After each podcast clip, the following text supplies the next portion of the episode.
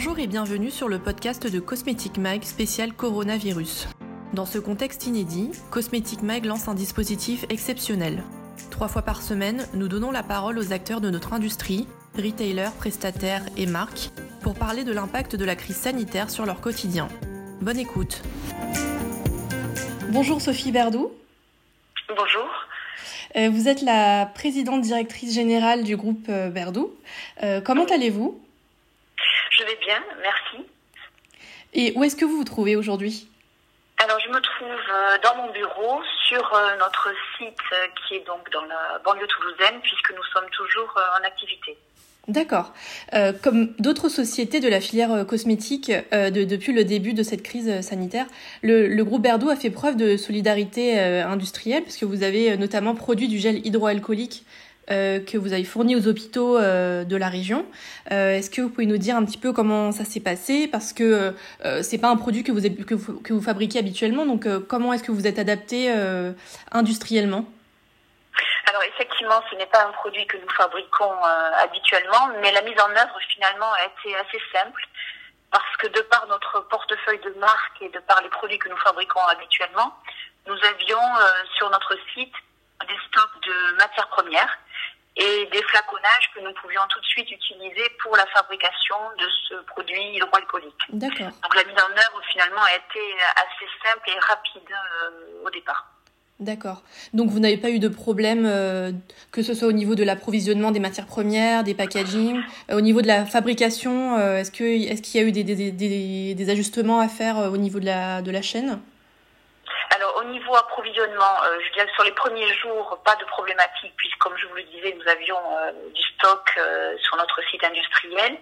Depuis, c'est beaucoup plus compliqué. Je pense que nous sommes tous confrontés à la même problématique, c'est-à-dire euh, la pénurie euh, au niveau des matières premières et surtout au niveau des flaconnages. D'accord. Et en ce qui concerne euh, la fabrication, nous, nous avons fait le choix de, de, de produire une solution hydroalcoolique qui est la formule qui a été validée par l'OMS et finalement qui est une formule assez simple. Et donc je dirais que la mise en œuvre a été là aussi non compliquée au niveau de nos équipes de fabrication. D'accord. Et en tant que PME, comment est-ce que vous avez fait face euh, à cette crise sanitaire? Euh, Comment vous l'avez vu venir et euh, comment est-ce que vous vous y êtes adapté tant au niveau de la production que des ressources humaines, par exemple? Alors je crois qu'on on est tous confrontés à la même problématique. Je dirais que on l'a tous pris de plein fouet. Je pense que c'est le terme exact. Donc on a été obligé effectivement de réagir très vite. Donc au niveau des équipes, nous avons fait le choix de mettre en télétravail toutes les équipes qui pouvaient l'être, donc toutes les équipes administratives, marketing et, commerciales.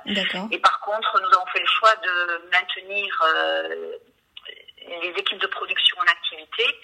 Au départ, euh, sans avoir encore le marché des solutions hydroalcooliques pour les, hôpitaux de notre région, mais c'est parce que nous faisons aussi des produits que nous avons considérés comme, étant euh, utiles c'est-à-dire des produits euh, destinés au lavage des mains en particulier. Donc voilà, on avait fait le choix de maintenir euh, les activités de production euh, à plein régime. et puis dans la foulée, il y a eu donc ce marché des solutions hydroalcooliques, ce qui fait que voilà, je dirais que il y a deux, deux, deux physionomies dans notre entreprise, les équipes en télétravail et puis les autres qui sont sur le site et qui produisent. D'accord. Donc jusqu'à jusqu'à présent, vous, vous n'observez pas, euh, par exemple, de, de baisse d'activité? Alors, si, il y a une baisse d'activité euh, sur... Euh, alors, nous sommes présents sur le, à la fois sur le marché sélectif et le marché de la grande distribution. Tout à fait. Donc, sur le marché sélectif, évidemment, une très forte baisse puisque toutes les parfumeries et les grands magasins sont fermés donc depuis l'annonce du gouvernement. Donc évidemment, là, euh, nous n'avons plus du tout euh, d'activité, plus du tout de commandes.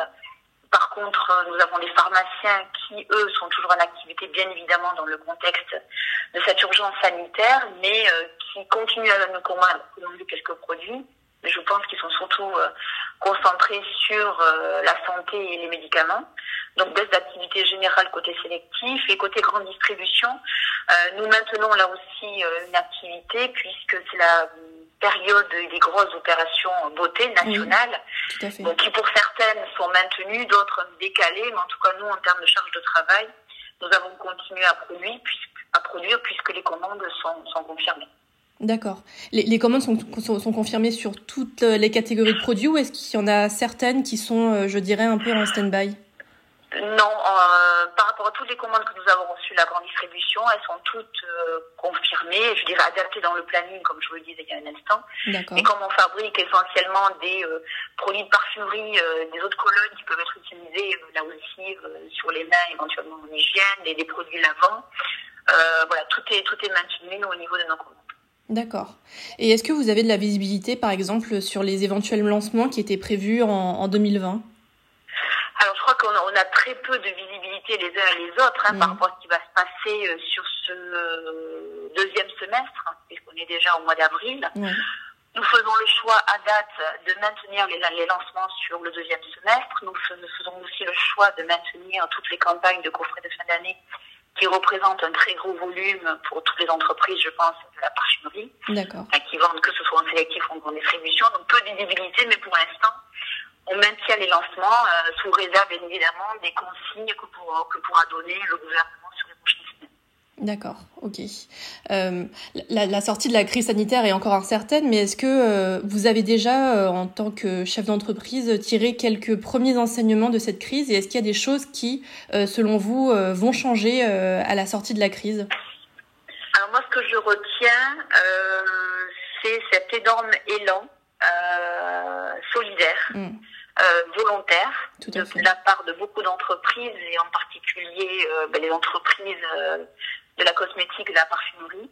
Moi, je ne mm. l'avais jamais vécu, donc je, je pense que ça, c'est un point majeur, cet élan solidaire de, notre, de toutes les entreprises de notre métier, mais aussi, je crois, dans nos, euh, dans nos sociétés, dans nos équipes, où euh, moi, je suis quand même admirative de voir cette forte mobilisation des équipes de production, mais pas que, nous, en, en l'occurrence, on a demandé à toutes les, enfin, beaucoup d'équipes qui étaient en télétravail de venir nous rejoindre cette semaine parce que nous avons beaucoup de travail pour fournir les solutions pour les hôpitaux, les cliniques et les EHPAD de notre région. Et ça, je trouve que c'est un magnifique euh, mouvement solidaire et euh, je pense que ça va nous marquer à tous. Oui. Euh, et je crois que quand on sortira de cette crise, il y aura effectivement cet élan de générosité, de solidarité.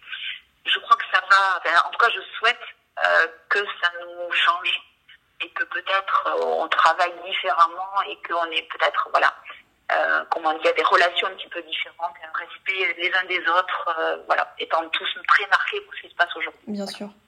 Et concernant euh, ce don de solutions hydroalcooliques, euh, euh, est-ce que vous avez prévu d'en fournir, de fournir de nouvelles quantités dans les semaines qui viennent, peut-être à d'autres hôpitaux ou aux mêmes hôpitaux?